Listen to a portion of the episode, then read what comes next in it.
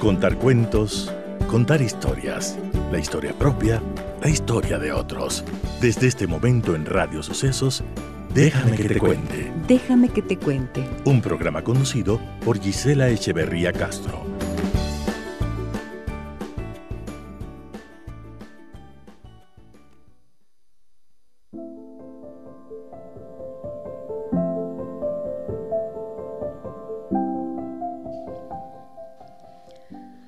No caer en la sobreexigencia.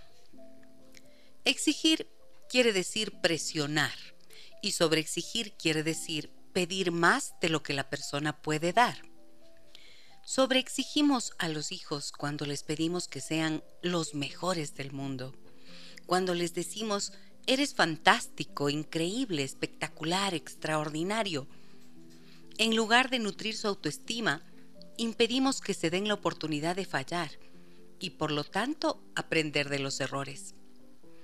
Si se creen grandiosos, tratarán de no perder el título de perfección. Y si se equivocan, experimentarán una gran frustración e inseguridad. Es por eso que hay tantas personas a las que les cuesta admitir sus errores. También les sobreexigimos cuando decimos cosas como si te esforzaras más, lograrías más. Solo se permite 10 en las calificaciones. O tú puedes hacer más, o puedes lograr todo lo que quieras. Estas expresiones les dejan un mensaje de que lo que hacen nunca es suficientemente bueno y por lo tanto una desagradable sensación de insuficiencia. Y aunque logran grandes cosas, no, lo, no lograrán sentirse satisfechos con lo que obtienen ni experimentarán alegría por esos logros. Porque internamente les tortura una voz que dice, debías haber dicho eso, debías haber hecho aquello. Esto produce un gran enojo consigo mismos y a la larga un enorme vacío. Estimular y motivar es mejor que exigir y presionar. Tenemos que animar a nuestros hijos a que hagan sus tareas con calidad, no con perfección, porque la perfección no existe. Esto se logra con frases que evidencien la valoración de sus talentos y el respeto a sus cualidades individuales, que a veces pueden ser vistas como debilidad, pero que no lo son. Por ejemplo, cuando un niño es más artista que deportista, aunque juegue fútbol, no será una estrella en eso. O cuando su habilidad es más verbal que numérica, tendrá una mayor elocuencia y los números le costarán más o cuando su inteligencia es kinestésica. Puede ser un, deportista destacado y no mostrar interés por actividades que le impliquen permanecer frente a un escritorio. Siguiendo estos ejemplos, frases de estímulo podrían ser, eres muy bueno para dibujar, qué hermoso es verte jugar tan bien, tienes una enorme habilidad para expresarte, los números son tu mayor fortaleza, entre otras. Y cuando se sienten frustrados o temerosos en algún aspecto, podemos decir para animarlos, todos cometemos errores. Lo importante es el esfuerzo que has hecho. La próxima vez lo harás mejor. Cuenta mucho lo que has aprendido.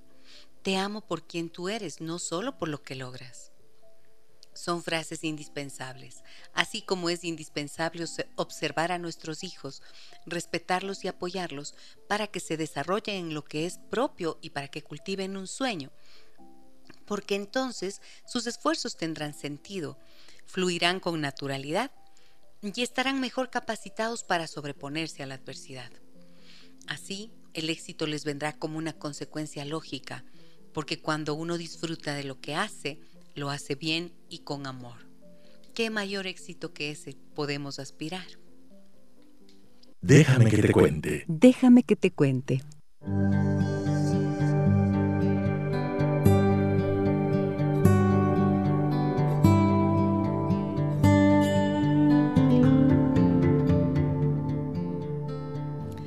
Amigas y amigos de Radio Sucesos, muy buenos días, bienvenidas y bienvenidos a nuestro programa.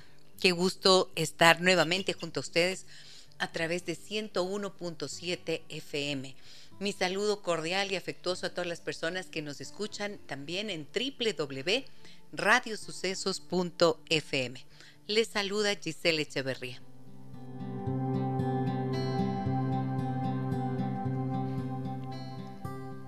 Creo que el tema que elegimos para iniciar es ahí en el clavo, ¿no es cierto? No creo que alguien haya escrito algo tan, tan claro, tan sentido, tan real como el gran maestro Joan Manuel Serrat en esta canción que con la que empezábamos el programa, Esos locos bajitos, así se llama. Y ahí nos cuenta todo, cómo es desde que traemos un hijo al mundo hasta cuando nos dicen adiós. Y mm, he invitado esta mañana al doctor Marco Ruano, terapeuta familiar sistémico, quienes ustedes ya conocen, para hablar de qué pasa cuando tus hijos andan con malas compañías. Estos hijos a los que amamos tanto, por los que nos esforzamos y a veces también nos confundimos, nos equivocamos indiscutiblemente. Transferimos, como decía el autor de la canción, nuestras frustraciones y todo lo que somos con la leche templada y en cada canción. Les vamos cantando, les vamos contando, vamos dándoles una lechecita y también está presente todo lo que somos nosotros en esa interacción. Doctor Marco Ruano, buenos días. ¿Cómo ha pasado? buenos días, mujer. Buenos días. Buenos días de Dios. Buenos días de Dios. ¿Cómo le va? Oyendo la canción, digo, ahí está todo. Ahí está, ya está todo quien tengo oídos para oír, que, escuche bien. Ahí está todo. Sí. Uy, uy, uy, uy, uy. Perdón, perdón, que se me va la, se me va la, el volumen del, del teléfono cuando estamos en la transmisión en vivo. Em, a ver, ¿Qué es esto de las malas compañías? No, pues cuando los hijos están en malas compañías hay trabajos para todo. Para psicólogos, para terapeutas, para pastores, para sacerdotes, para brujos, para los del dobe. Hay trabajos para todo. Las buenas compañías dan, las malas compañías dan trabajo.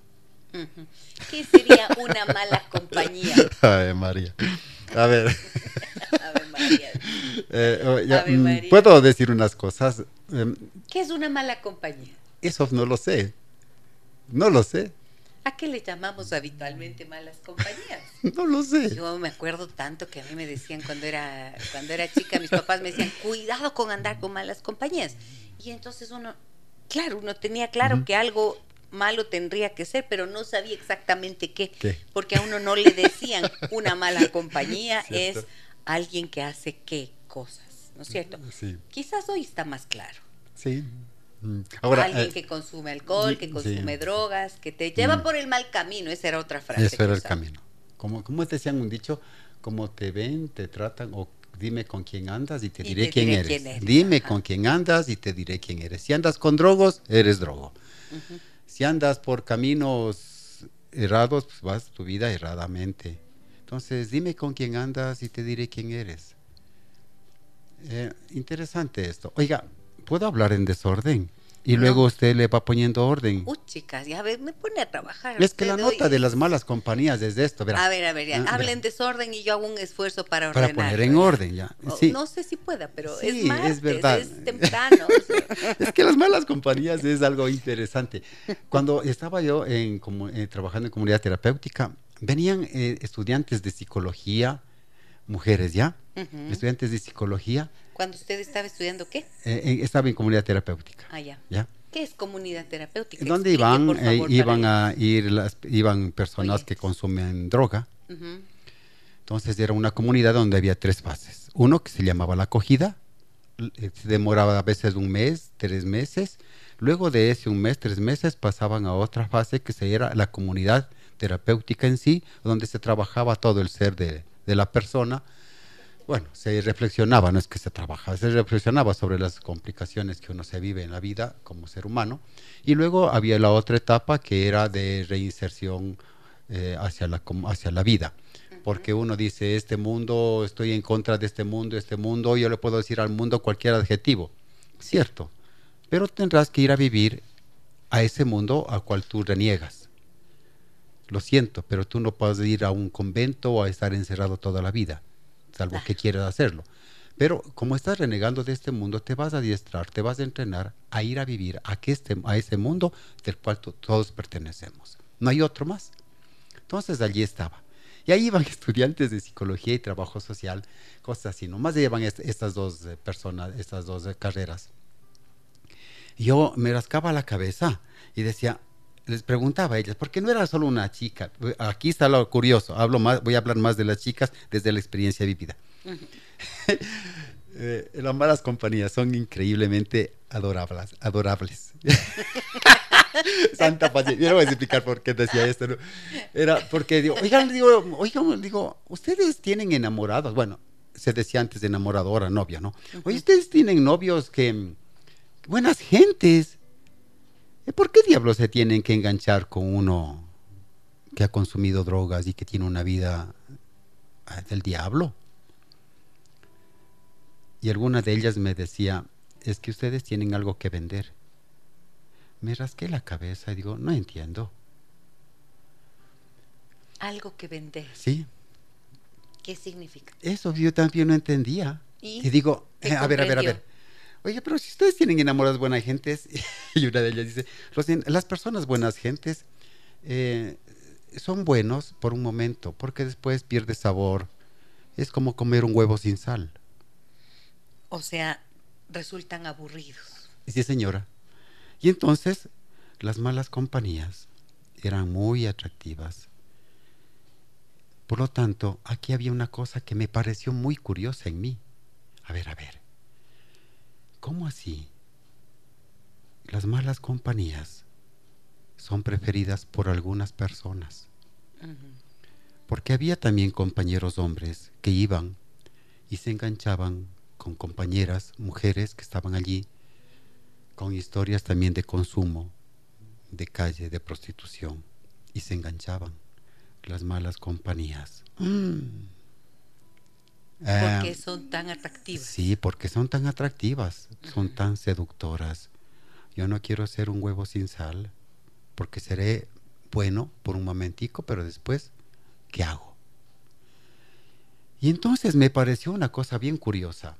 ¿Qué es lo que hace a las malas compañías tan seductoras?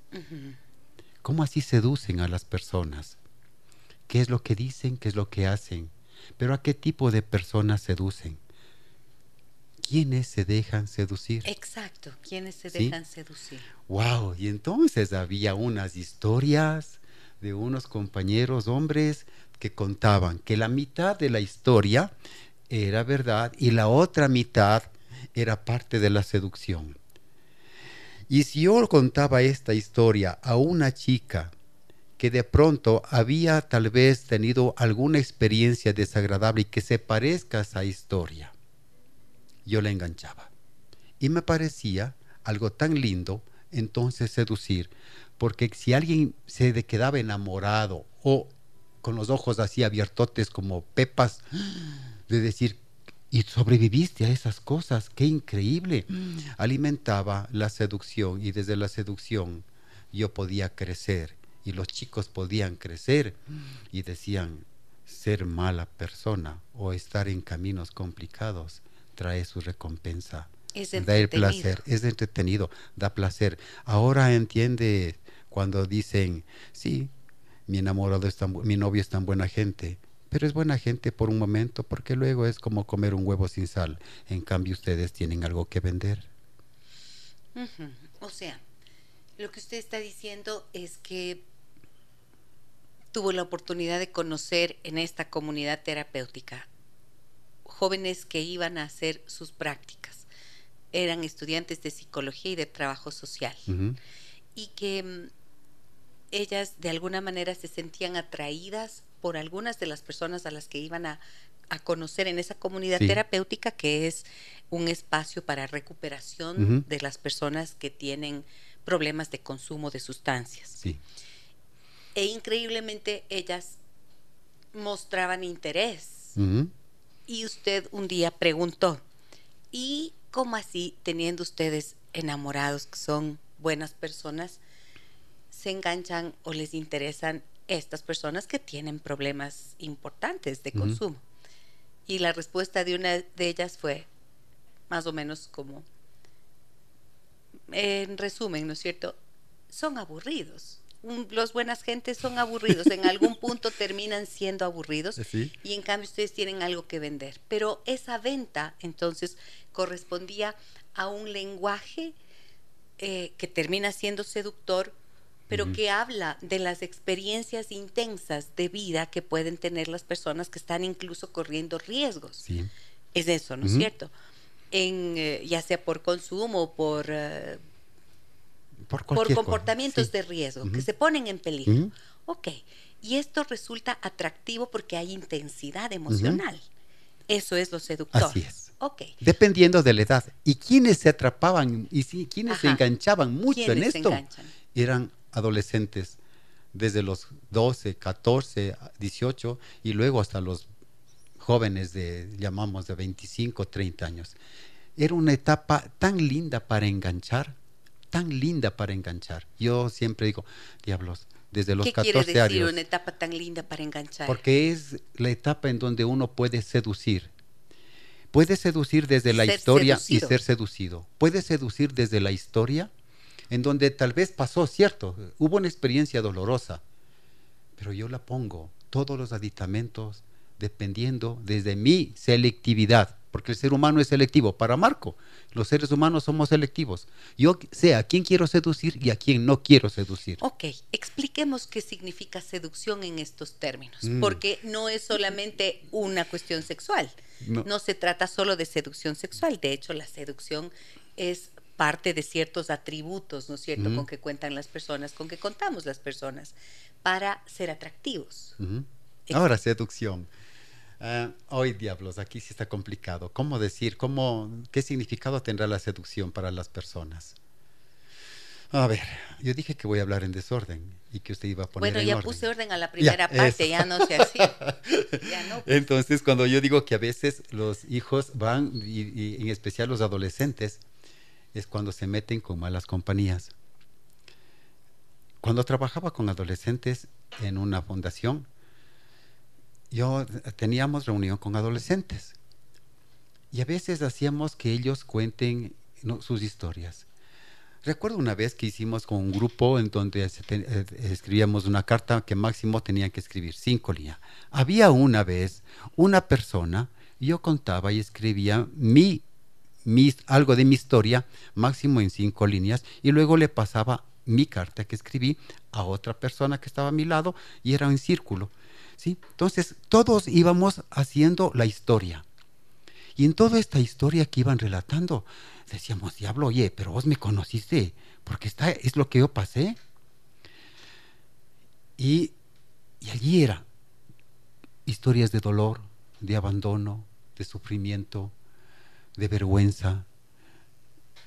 ¿Y cómo es que uno lograste sobrevivir a esto? Entonces la seducción era despertar en la otra persona las ansias que tú tengas de conocer, de conocerme y de entrar en mi narrativa.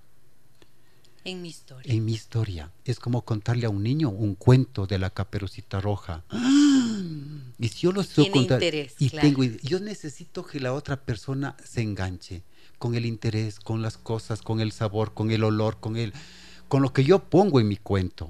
Y una vez que esté enganchado, quedaste atrapado. La seducción entonces para Marco es cómo hacer de mi historia una, ¿cómo se llaman esas cañas de pescar? Un anzuelo para que tú quedes atrapada en mi historia. Ahora, aquí hay intencionalidad. Sí. Sí hay intencionalidad. Hay toda la intencionalidad, dependiendo de la edad. Intencionalidad es con lo que yo quiero buscar. Si quiero buscar de alguna manera atención, yo lanzo el anzuelo. Si quiero buscar placer sexual, lanzo el anzuelo. Si yo quiero buscar eh, admiración y que me digan, ¡ay, qué bestia! Oye, tú eres mejor que, no sé, te faltó ya solo ponerte la capa. O sea, eres lo máximo. Eres lo máximo y que me vean como super. Yo lanzo el anzuelo. La intencionalidad es oculta. Eso no se lo dice, si no caigo ya. ¿Y es consciente? Sí.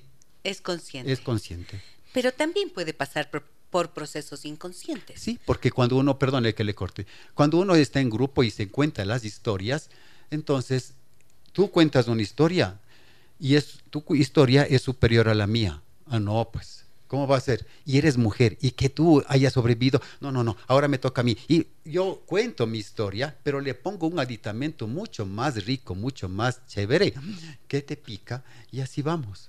Y quieres aprender y quieres conocer más. Sí. Ok, entonces lo que usted está diciendo, otra vez me toca poner en orden la ciudad. Ah, ah, voy a tratar, ¿no es cierto?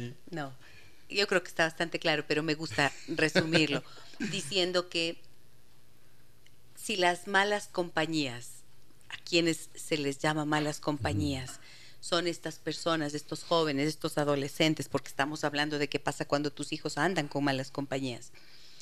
Son estos jóvenes, digo, o adolescentes que cuentan una historia que resulta muy atractiva, desde esa historia nuestro hijo, nuestra hija pueden sentirse atraídos y querer conocer más e incluso enamorarse, porque resulta que hay una fascinación en esa historia. Y a veces hay mujeres que a uno le quieren salvar. Ay, cuando yo uno percibe y se huele que tú me quieres salvar, claro, tienes que darme el placer que yo no viví.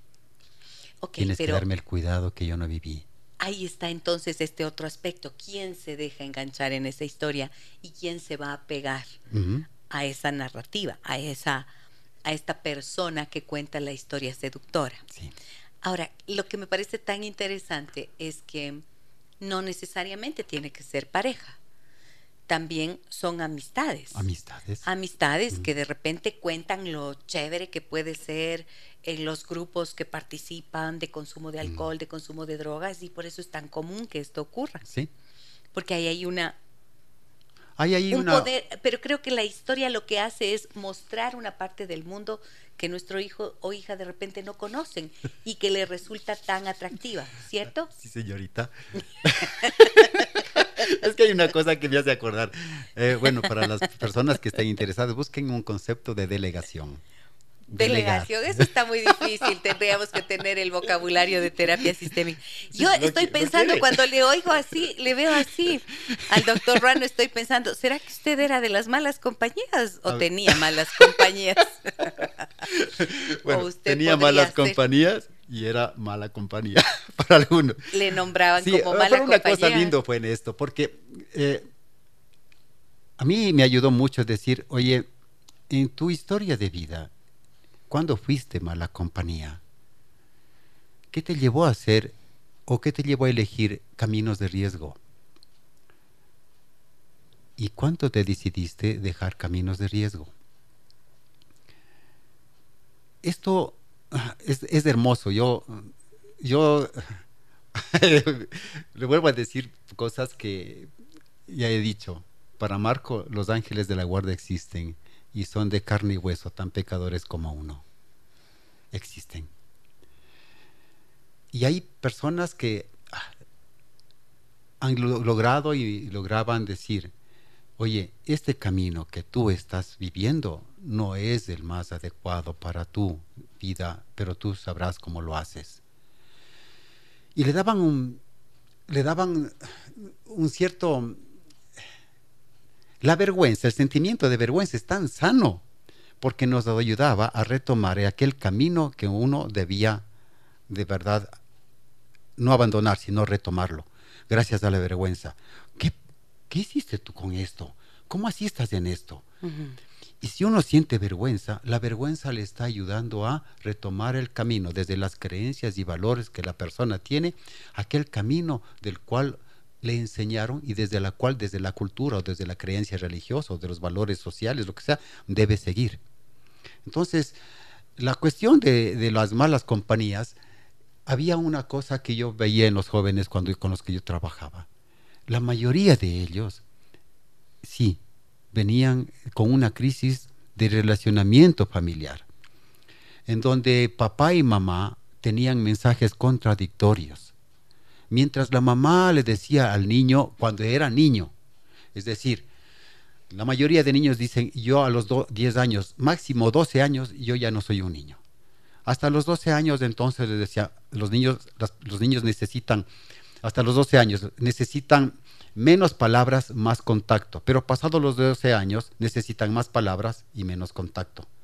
Lo otro era más contacto y menos palabras. Pero venían ahí con unas, eh, con unas unos, una contradicción en la, en, la relación. Mientras la mamá decía, yo quiero que seas un hijo en donde siempre estés conmigo como una melcocha tan linda, tan, eh, aficionado, cariñoso. cariñoso y a la vez necesito que tú me hagas sentir orgullo. A veces, o soy tu, tu bastón o, quieres que yo te, haga, sentir, haga, que te hagan quedar bien a ti por la vergüenza que te has pasado, porque mi papá nos dejó o lo que sea. Y a veces había otras cosas, entonces, otro tipo de crisis con los adolescentes. Mi mamá me llena de cosas y mi papá me dice unas otras cosas.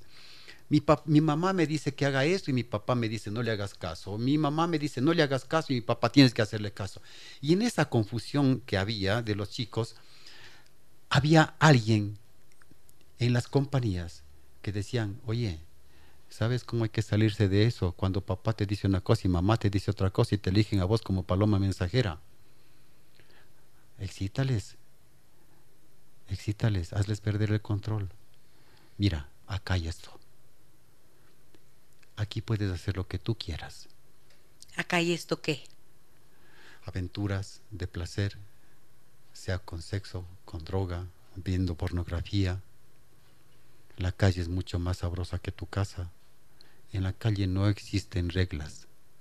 En tu casa hay jodedera. No reglas, joroban la vida, pero en la calle no. Hay otras cuestiones. Entonces muchos de estos adolescentes vivían una crisis de, de relacionamiento que las malas compañías se volvían de alguna manera una nota de salvación para sentirse, no sé si escuchados o sentirse valorados o descansar de aquella bronca que se vivía en la familia. Qué interesante es esto, ¿verdad? Es tan complicado, pero a veces cuando se pone la luz y hay una explicación puede quedar muy claro.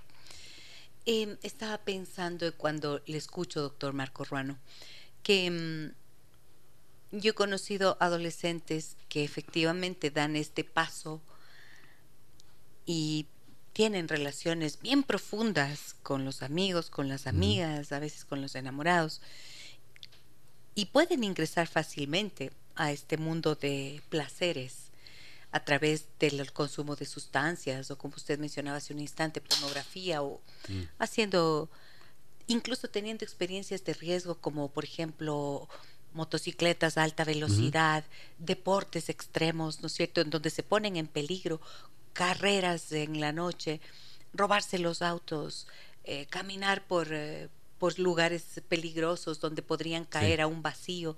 Son comportamientos de riesgo que suelen estar allí y que tienen esta capacidad de disparar dopamina, ¿no es cierto? Porque son porque hay una intensidad allí, hay una emoción. Y entonces Mm, no todo el mundo lo hace. ¿Por qué no todo el mundo lo hace? Por lo que usted acaba de explicar. Porque esta contradicción que puede haber, no reglas, no reglas que son claras, establecidas, con consecuencias lógicas y naturales ante comportamientos inadecuados de los hijos. Generalmente no se establecen las reglas y los padres van detrás de los hijos diciendo y, un poco cansando, ¿no es cierto?, detrás de ellos. Verá, ves lo que has hecho, no tenías que haber hecho esto, pero míralo de aquí, pero míralo de acá.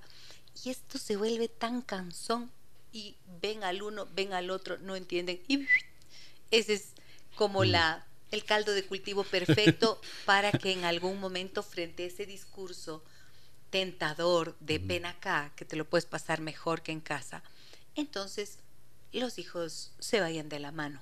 Sí. ¿Cierto?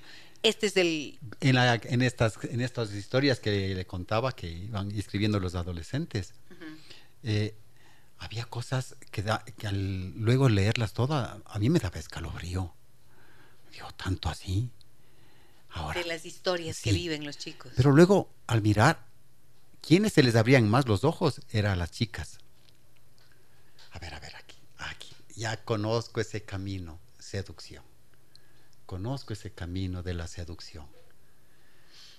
Entonces, en este aspecto, eh, a veces yo con los padres de familia, cuando teníamos el club de familias, el club de familias era un grupo de familias que nos organizábamos, eh, devorábamos una hora y media y hablábamos de aquellas experiencias de vida que causaban conflicto y entre todos nos ayudábamos a buscar una salida ese era el club. Entonces, eh, cuando estábamos allí, habían los papás, digo, oiga, chicos, ¿cómo ustedes recibieron esta cuestión sobre el cuidado de, drogas? ¿Cómo recibieron ustedes? ¿Qué información tuvieron en casa sobre el cuidado de drogas, sobre el cuidado de sexo, de pornografía, de violencia? Eh, ¿Cómo así? O sea, ¿cómo lo recibieron ustedes? ¿Cuáles fueron los mensajes? Sí, los mensajes que se escuchaba, ¿no?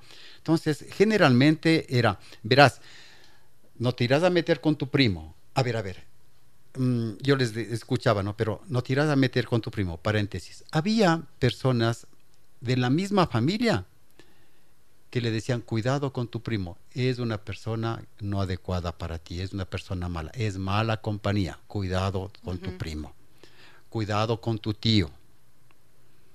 Los ejemplos que a veces cuidado con tu prima. Sí. Porque es loca. Es loca, anda haciendo tonto. ¡Wow! Pero si está dentro de mi misma familia, y desde mi misma familia, en mi misma familia hay personas que son de riesgo para mí. Las de afuera, ¿qué cuentan pues entonces? Cuando mi mamá o mi papá descalifica a alguien de la misma familia y me dice, verás que hay esta droga, verás que esto, es otro, cuidado vayas a probar.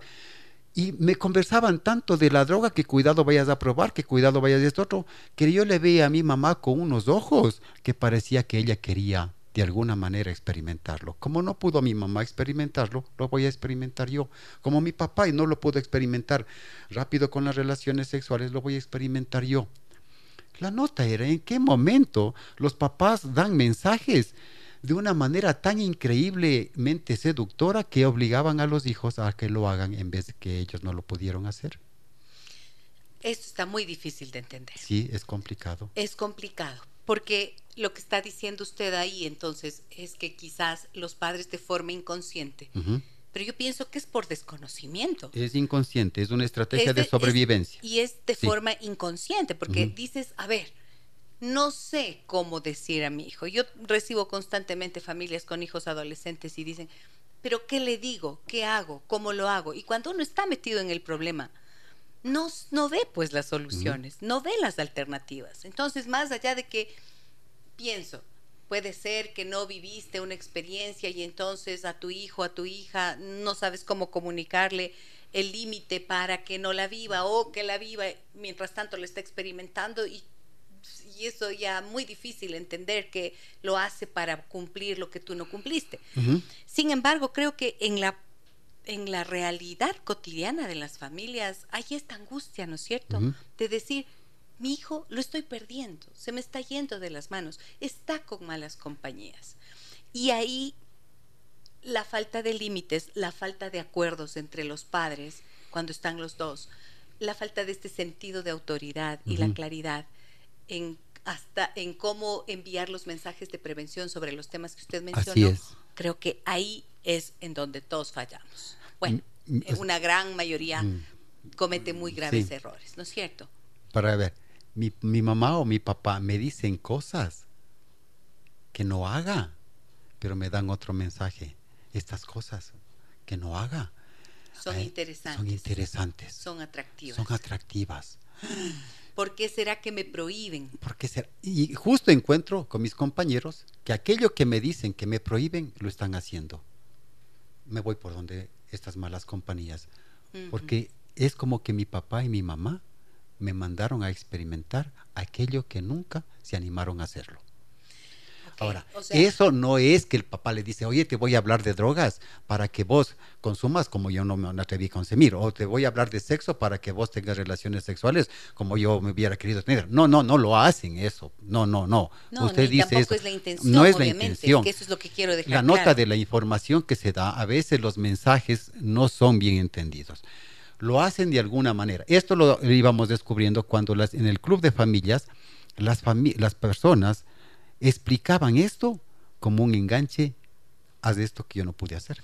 O sea, en definitiva, cuando le prohíbes algo a alguien, es como que le estás inyectando el gusanito de la curiosidad. Y si se encuentra con alguien que ya lo está experimentando y su diálogo sobre eso, su historia, las historias que cuenta sobre lo bien que se lo pasa ahí, resultan tan interesantes y atractivas, es muy probable que entonces se abrió el camino para allá. Ok, vean qué complicado.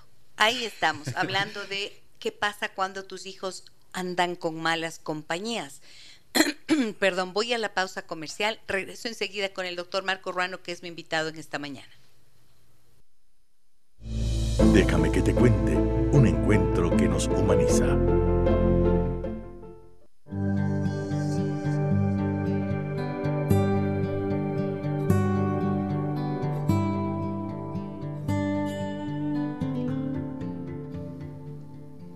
Los padres quisiéramos siempre que los amigos de nuestros hijos sean buenas compañías, ¿verdad? Gente que influya positivamente, con quien puedan tener una relación sana, de apoyo, de afecto, de respeto, pero no siempre esto ocurre. Y mm, durante la adolescencia, los amigos se convierten en un eje fundamental para los hijos. Esto es importantísimo tener claro, que van a tener una mayor relevancia en la vida de los hijos, el interés de los hijos adolescentes se orientará siempre a tratar de forjar una relación y un grupo de amigos. El grupo social en esa etapa es relevante. Entonces, ¿qué haces? ¿Cómo hace uno para que aprendan a elegir sus amigos y no caigan en esto que acabábamos de decir con el doctor mm. Marco Ruano en la primera parte, cuando él explica todo este proceso de seducción que puede existir de estas supuestas o llamadas malas compañías. Chicos que están observando comportamientos de riesgo, que consumen sustancias, etc. Em, tengo varios mensajes que quiero compartir con ustedes. Y por aquí empiezo. Me dicen, Hola Gisela, buen día. Gracias por el tema de hoy. Déjenme que les cuente. Mi hija de 16 años ha empezado a llevarse con malas amistades. Este año escolar se cambió de colegio y resulta que se hizo amiga de los populares del curso pero estos mismos amigos son los más adelantados. Las chicas ya tienen aretes en la nariz y en la lengua, los chicos toman y fuman. Le he pedido alejarse de ellos, pero mi hija no lo acepta y empiezo a notar cambios en su actitud y en su comportamiento. ¿Cuál es la manera de actuar adecuada? Llámenme Adriana. Muchas gracias, Adriana, por tu mensaje. Bueno, aquí creo que hay cosas bien interesantes. Ahí está parte de la seducción. Sí. Los populares ser populares y hacer cosas que pueden ser atractivas para los demás, ¿no es cierto? Sí. Ahora, lo importante aquí es, yo siempre digo, ¿no? ¿Qué es lo que me comunica el comportamiento de mi hijo o de mi hija? ¿Qué me comunica? ¿Qué, me, qué mensajes me quiere dar? ¿Qué es lo que me está comunicando? Sí, el trabajo es complicado, eso no es fácil. Ser a mamá o papá, estén unidos o separados, el trabajo de ayudar y de acompañar, no de ayudar, más bien de acompañar a una hija en este aspecto, es de, es de fatiga, pero es de constancia. Hablar de aquellas cosas, de decir cuáles son los riesgos que tú puedes tener, lo que usted dijo, ayudar a reflexionar con los hijos sobre aquellos riesgos que uno puede tener y, y las consecuencias que puede tener. Estás dispuesta a enumerar consecuencias, ha ayudado mucho a algunas familias cuando estábamos en el club que las familias enumeraban consecuencias. Cuando tú estás en esto, cuando tú estás tomando, ¿cuáles son las consecuencias que tienes? Cuando llegas a la casa tomada, ¿cuáles son las consecuencias? Tú te enojas, me insultas, hay discusión, hay llanto, a veces hasta hay cinco, seis, siete consecuencias. Para evitar estas consecuencias. propio grupo, ¿qué consecuencias tiene beber. Sí. A veces se graban con mm. el teléfono, a veces comparten esos videos, a veces incluso bajo estado de alcohol pueden haber procesos de abuso sexual, de violaciones. Así es. Entonces, cuando se habla de las consecuencias, se reflexiona sobre las consecuencias, es bien importante decir, bueno, dame una alternativa para que tú no vayas a sufrir o en estas consecuencias. ¿Qué alternativa tienes? ¿A qué acuerdo llegamos? Y eso es lo que teníamos nosotros en, el club de familias. Con los adolescentes hablábamos de aquellas consecuencias que se podía tener y tanto con la familia y con los adolescentes buscábamos alternativas para proteger nuestra integridad, Y hablábamos de la, seducción, de las cosas que tienen tus compañeros, qué es lo que te seduce. ¿Qué es lo que te llama la atención? Sí, que, te, llama la atención. Te encanta. ¿Qué implica la palabra seducción? Cuando tú estás seduciendo a alguien, ¿cómo ¿qué miras en la otra persona? Cuando tú te dejas seducir, ¿qué es lo que alimentas en la otra persona? Mirar ese juego, reflexionar sobre ese juego. Y hablo esto desde la experiencia del club. Para mí ha sido muy importante para que los chicos busquen alternativas diferentes que les ayude a cuidar su libertad con responsabilidad. Creo que esto, esto eh, sí es bien importante que lo tomen en cuenta, amigas y amigos que nos escuchan hoy. Porque fíjense lo que nos dice Adriana. O sea, ella dice, le he pedido alejarse de sus amigos, pero ella no lo acepta. No, no lo va a aceptar. Cuando tú le dices eso, no lo va a aceptar en cambio, vía reflexión, haciéndole preguntas de esta naturaleza, entonces puede llegar a e, ella a comprender algo. Ahora, también he visto que muchas veces, por ejemplo, em, el aspecto, ¿no es cierto? El pelo pintado de colores, los aros en la cara, las perforaciones, los tatuajes, brindan una imagen que para los padres puede ser atemorizante y no necesariamente ese hijo o ese chico, esa chica que tienen este aspecto van a ser una mala compañía. Por lo tanto, hay que tener también cuidado con eso, en el sujuzgamiento y en el prejuicio, quiero decir, ¿verdad? Y creo que es importante también preguntar a los hijos, ¿qué es lo que ha hecho que te pegues tanto o que tengas mm. esta amistad tan importante con esta persona? Ya, porque cuando preguntamos sin juzgar, entonces tenemos mayores posibilidades de llegar a una comprensión de las cosas. Hubo una experiencia muy linda que trabajábamos en el club, era sobre culturas juveniles. Y cada eh, eh, cinco familias quedaron en investigar sobre las diferentes culturas juveniles que existen. Y allí se dieron cuenta, cuando digo juveniles, uno piensa desde los 14 hasta los 25 años pero en esos grupos había incluso personas de 60 años. ¿Sí? Personas de 60 años que se vestían como que fuesen adolescentes. Pero pertenecían eso a una cultura juvenil. Entonces, reflexionar sobre eso. ¿Qué implica pertenecer a una cultura juvenil? ¿Los padres saben qué tipo de culturas juveniles hoy existen? ¿Qué persigue cada cultura juvenil? Tienen que... ¿cómo decirlo esto? Pero tienen que ser curiosos. Si los hijos adolescentes son curiosos, los sí. hijos. La curiosidad para Marco es un don, es una virtud, es un don lindo. Pero para yo darle sentido a la curiosidad, tengo que saber hacer la pregunta. Hacer la pregunta a la persona de confianza y en un contexto que me dé seguridad. Entonces, con su hija o con su hijo, decir, oye, he averiguado, ¿me puedes ayudar sobre qué significa culturas juveniles? Hacerlo desde una relación de confianza y en un contexto que me dé seguridad, ahí tiene sentido la curiosidad. Porque los hijos a veces dicen, yo tengo curiosidad de esto y hacen, no, no tienen clara la pregunta. Y si a veces lo hacen frente a una persona que no es de confianza y en un contexto que no da seguridad, entonces soy muy fácil de seducirme. Ok, ahora, creo que también a mí me parece importante ver Em, cómo, estas situaciones que vivimos con los hijos nos obligan a pensar y a repensar las cosas. Em, tan grave es, por ejemplo, que una madre o un padre se juzguen perfectos y, se pongan de ejemplo, creo que es uno de los errores más graves que hay.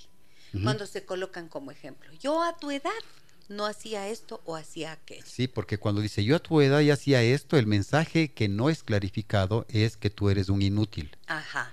Y cuando dice, y yo nunca en mi vida hice no sé qué, entonces te colocas en posición de perfección. Sí. Y eso es terrible porque el adolescente está en construcción de su identidad. Sí, él entiende otro mensaje. ser diferente y entiende otras cosas y le cae mal.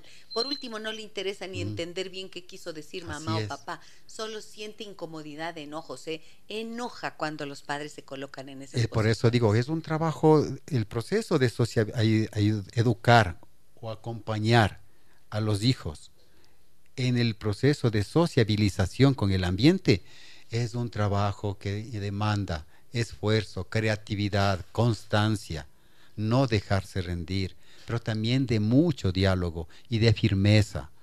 Si no hay firmeza, diálogo, de verdad el proceso de sociabilización que se da va a resultar un caos y un peligro. Sí. A ver, me dicen por aquí, voy a leer mensajes, tengo varios, varios, varios.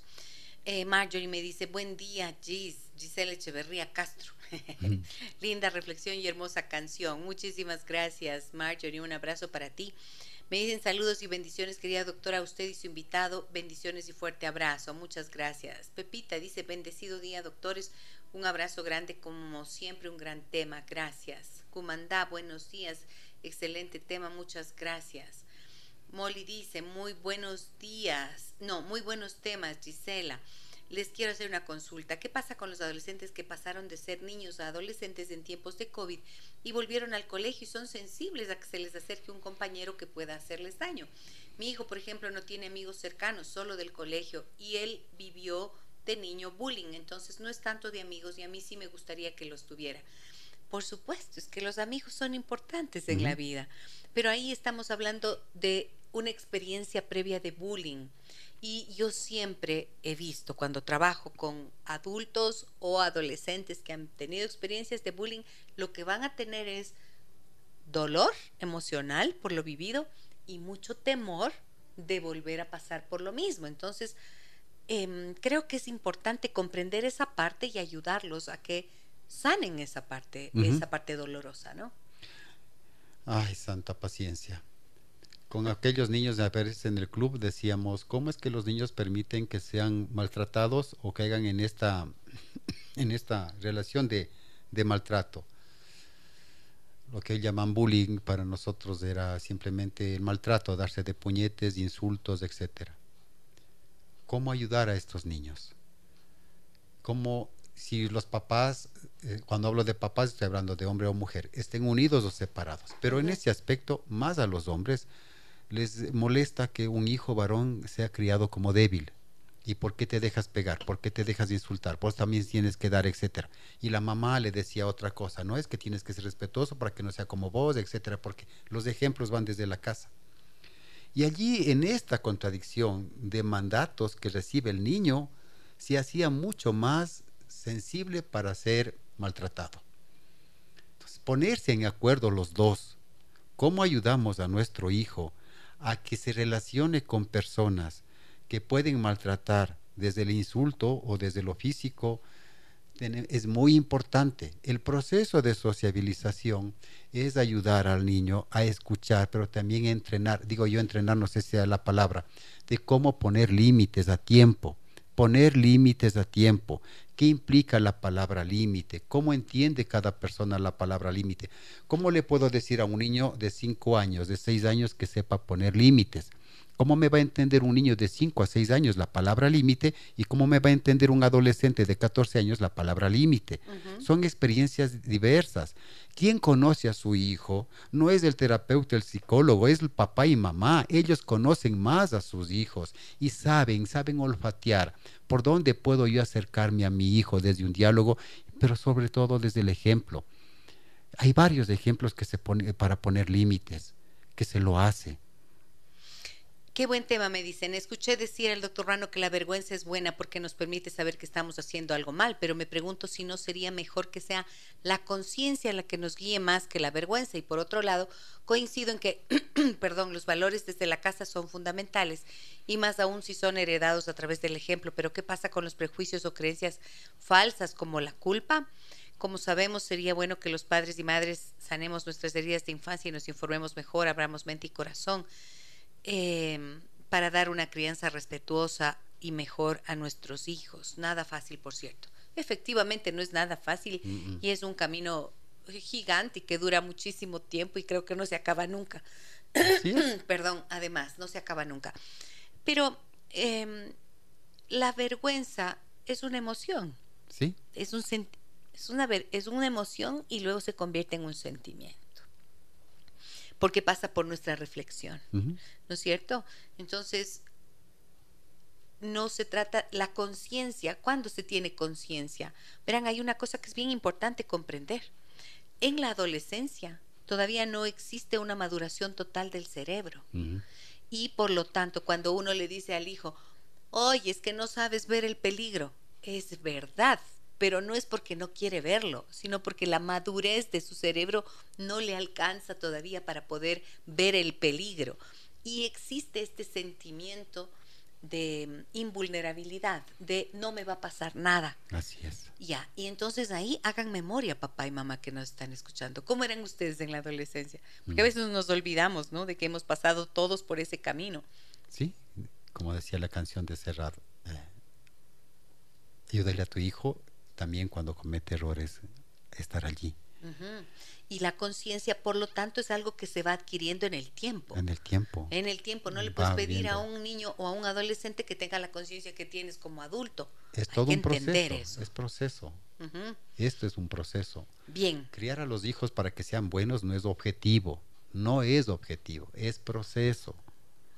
Y esto es importante porque es un trabajo que va a durar mucho tiempo. Me dicen, muy buenos días, dice, muy buenos días, estimada Gis. Excelente programa y como siempre temas muy acertados.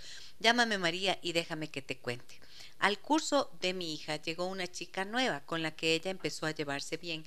Sin embargo, con el paso del tiempo la chica quería que mi hija no sea amiga de nadie más y la absorbía demasiado.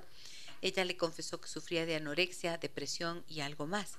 Cuando mi hija hacía nuevos amigos, ella se enojaba hasta que un día dejó hasta de saludarla. Ah, mira, qué interesante esto que nos compartes. Eh, María, muchas gracias por tu confianza.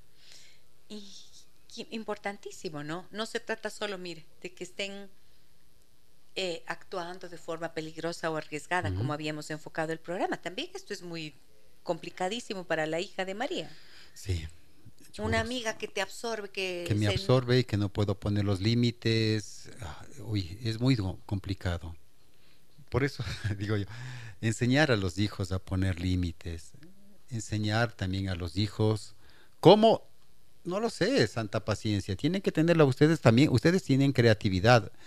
La intuición es la primera guía psicológica que el ser humano tiene. Déjense en guiar también por su intuición. Hagan uso de esa creatividad, pero también de esa curiosidad. ¿Quieren saber algo de drogas? Métanse en marihuana y fisiología humana, alcohol y fisiología humana, problemas de anorexia para poder transmitir a los hijos mensajes que sean claros en este proceso de sociabilización. Ahora, en este caso que nos está compartiendo María, cuando dice, mi hija, cuando mi hija hacía nuevos amigos, ella se enojaba hasta que un día dejó hasta de saludarle.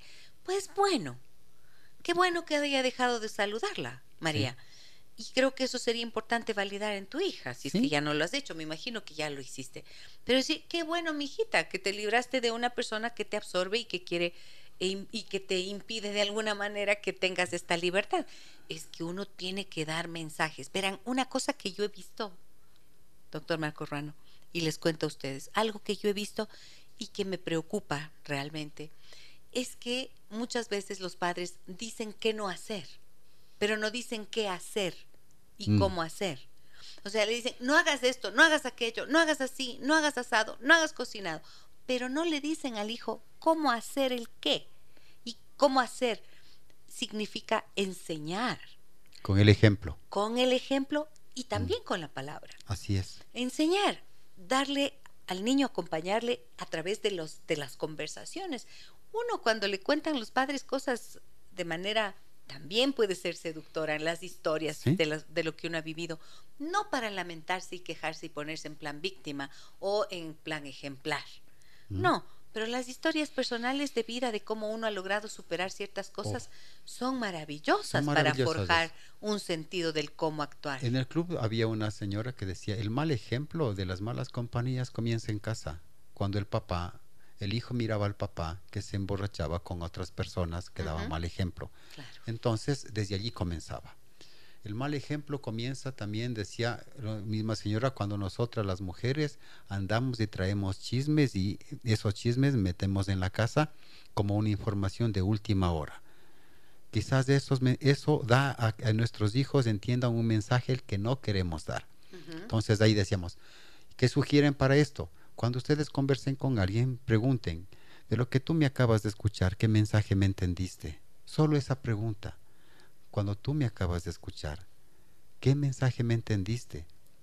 Si el mensaje que entendió pues, lo, dice, que bueno. De lo contrario, clarifique.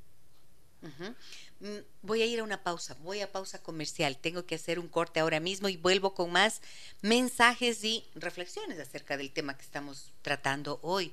¿Qué pasa cuando tus hijos andan con malas compañías? Volvemos enseguida. Déjame que te cuente un encuentro que nos humaniza.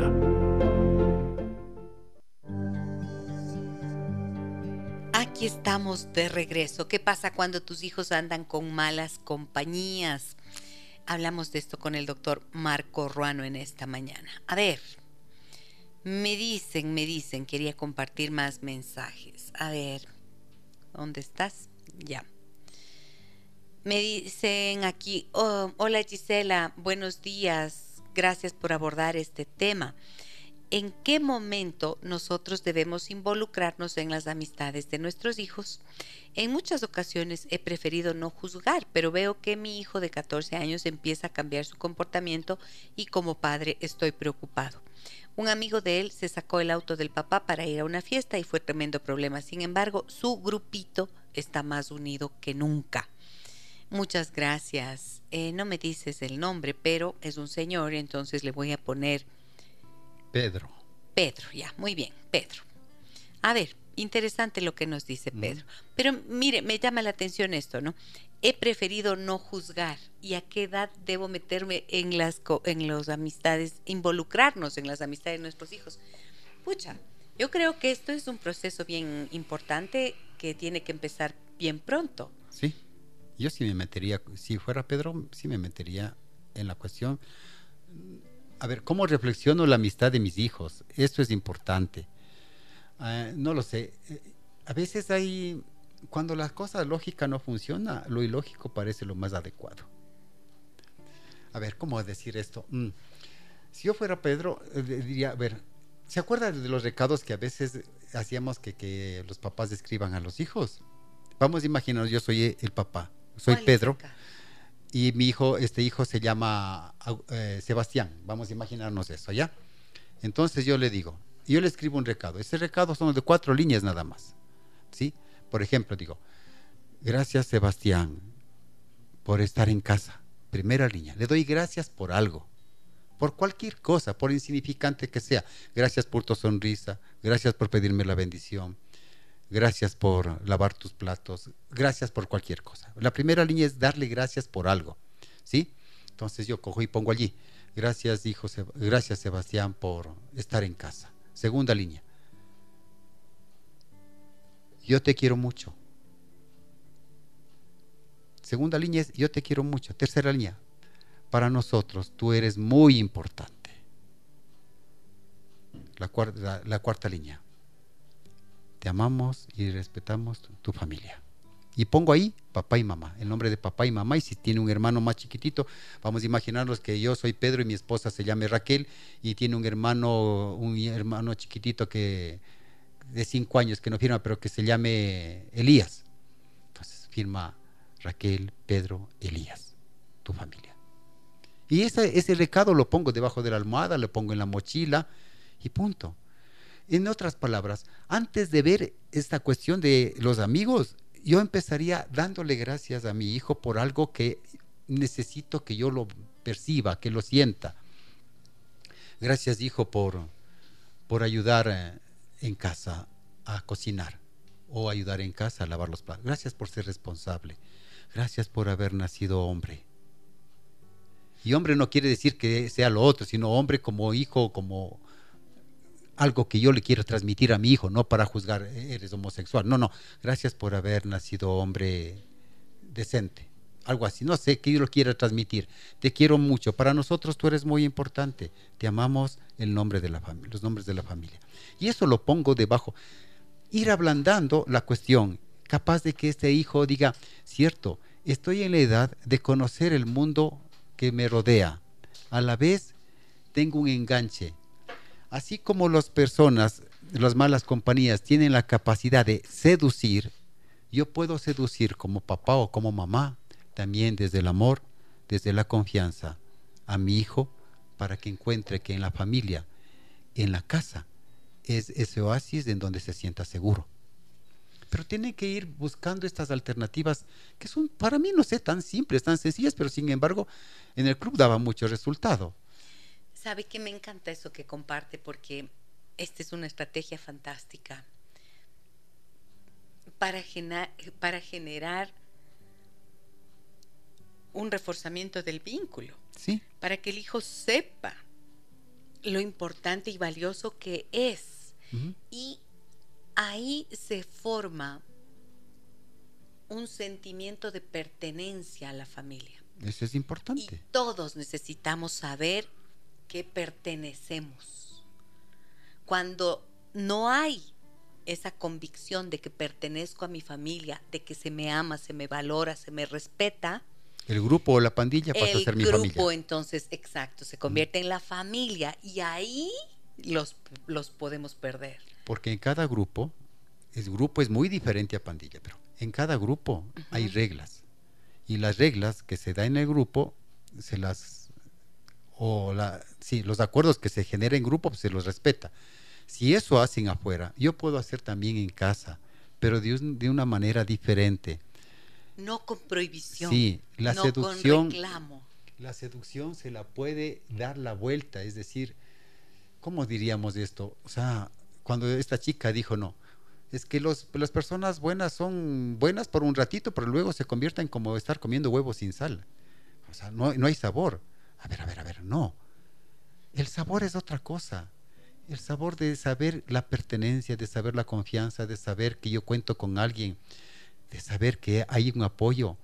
Eso es otra cosa tan importante, pero tengo que ponerle sabor a eso, el sabor de la alegría, el sabor de, sentir que yo soy de aquí. Y claro, cuando tenemos, cuando la realidad de las familias se convierte en algo em, que mina la tranquilidad, que mina la confianza, cuando las figuras que son referenciales de papá y mamá son contradictorias, o están en constante conflicto y te dicen y te exigen, exigen a los, a los hijos un comportamiento que ellos no son capaces de observar.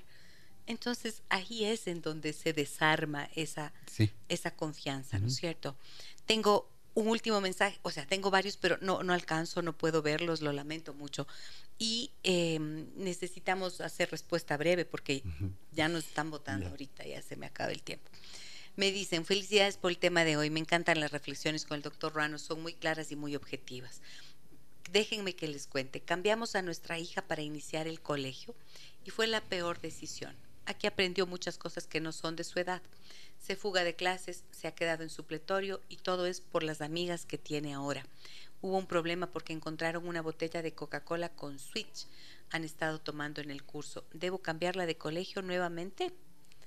Uy, ¿Qué pregunta? La, la, nota es, cuando dice, y todos son por las amigas. Ajá. ¿Sí? Cuando dice todas son las amigas. ¿Cuál es la responsabilidad? ¿Cuál es la responsabilidad de la hija? Tú tienes capacidad de, de, responsabilizarte, tú tienes capacidad de decisión.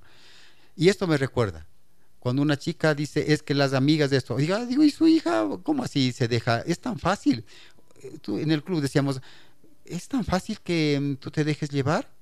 Dime una experiencia en donde tú tomaste decisiones y te conservaste con esa. Mm, por ejemplo, no sé, tenías alguna muñeca y te dijeron, quiero que me prestes o vamos a regalar por Navidad esto y tú dijiste, no, esto es mío. Esa es una decisión que tomaste y te la plantaste. Si te pudiste plantar a tu mamá en esto, ¿cómo así tú no puedes plantarte a tus amigas? ¿Cuáles son las experiencias de decisión que tú has tomado? Porque en tu en tu mente, en tu cuerpo, en tu corazón, hay experiencias de decisión, por más pequeñitas que sean, que tú has tomado. La sugerencia, reflexione señora con su hija aquellas experiencias de decisión que ella ha sabido tomar, por más pequeñas que sean, de comer la sopa, de no comer la sopa, de hacer esto, de hacer lo otro, por más pequeñas que sean, para que ella tenga claro. Yo sí he sabido y sí sé tomar decisiones por mi cuenta. Y hoy quiero transmitirte, mamá, que quiero tomar decisiones en tal cuestión. De lo contrario, voy a tener estas consecuencias que no las quiero pasar. Ok, y esto, eh, por favor, ténganlo en cuenta. Eh, estas expresiones de, es que claro, tus amigas te dañaron, tus amigos te han dañado. no es una buena manera de plantearlo, porque se le resta al hijo la competencia que tiene para tomar decisiones, como usted está diciendo, pero además la responsabilidad que tiene, pues, al haber abandonado lo que sea que abandonó para poder ir detrás de estos amigos. Y adicionalmente, si se culpa a estos amigos o amigas, también se pierde la capacidad de ver la responsabilidad que la familia mismo tiene dentro de ese proceso que está favoreciendo el que la hija tome estas malas decisiones. No se juzga solamente a la persona, se juzga la relación. no sé cómo explicarlo esto. Cuando tú, tú dices, estás metiéndote con malas personas. Oigan, piensen que cuando dicen eso a su hijo, están juzgando su propia relación no a solo a su hijo como individuo, sino a la relación que yo genero, que genero y que mi hijo genera con esas otras personas. Nuestro proceso reflexivo es relacional. No es solamente culpar, es lo más fácil, santa paciencia. Culpar a los a las amigas o a los amigos es peligroso, como digo, porque se le resta la responsabilidad a la hija y la familia pierde la oportunidad de revisar qué es lo que está haciendo. ¿Qué están haciendo ustedes, mamá, papá? Como para que su hija eh, pueda tener esta, este comportamiento. Los hijos hablan de muchas cosas a través de sus conductas y es importantísimo que tengamos eso en cuenta para no solo culpar y juzgar, Mm. sino para poder hacer un proceso reflexivo común de todos. Cuando el hijo tiene un problema, la familia tiene el problema. Entonces, ahí es en donde está la clave. Bueno, ha estado difícil, ¿no? Sí. Ha estado duro este mm. tema, ¿sí o qué? ¿Duro o no? Sí, difícil. Pero bueno, confiamos en que lo que hemos podido reflexionar aquí y lo que mm, estas estrategias que nos ha compartido el doctor Marco Ruano les puedan ser de utilidad. Gracias, doctor Marquito, por venir. A ustedes, gracias también por la constancia que tienen y la esperanza de seguir acompañando a sus hijos en este proceso de sociabilización que cada vez se hace más complicado. Paciencia y fuerza, paciencia y fe. Paciencia y fuerza, paciencia y fe. Me encanta eso. Cerramos de esta manera nuestro programa el día de hoy, amigas y amigos. Mañana a partir de las 9 horas con 30 estaremos junto al doctor Federico Zambrano y con él vamos a hablar de qué pasa cuando tiendes a minimizar los problemas. No se lo pierdan. Un fuerte abrazo a todos ustedes. Soy Gisela Echeverría. Hasta mañana. Las historias que merecen ser contadas y escuchadas.